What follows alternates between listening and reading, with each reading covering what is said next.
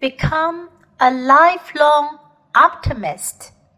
Perhaps the most helpful mental habit you can develop is the habit of optimism. Optimists are usually the happiest, healthiest, most successful, and most influential people in every group and society. If you become what you think about most of the time, what is it that optimists think about most of the time?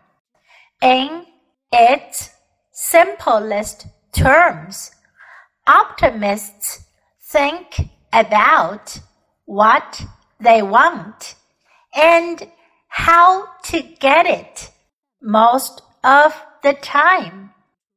They think about where they are going and how to get there. The very idea of thinking about what they want makes them happy and positive. It increases their energy and releases their creativity.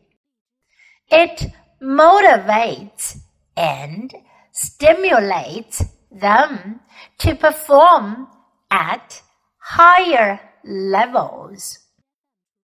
Pessimists, on the other hand, are the opposite. They think and talk about what they don't want most of the time. They think about the people they don't like, the problems that they are having or have had in the past. And especially, they think about who is to blame for their particular situation. And the more they think about the things they don't want, and who is to blame for their problems, the more negative and angry they become.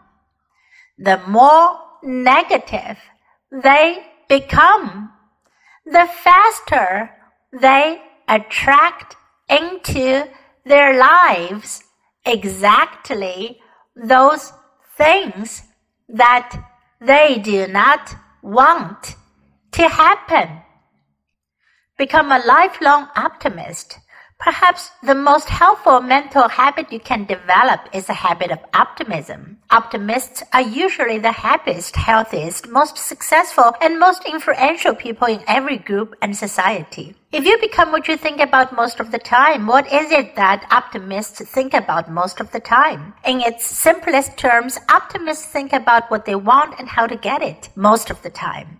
They think about where they're going and how to get there. The very idea of thinking about what they want makes them happy and positive. It increases their energy and releases their creativity. It motivates and stimulates them to perform at higher levels. Pessimists, on the other hand, are the opposite. They think and talk about what they don't want most of the time. They think about the people they don't like, the problems that they're having or have had in the past, and especially they think about who is to blame for their particular situation. And the more they think about the thing they don't want and who is to blame for their problems, the more negative and angry they become. The more negative they become, the faster they're tracked into their lives exactly those things that they do not want to happen.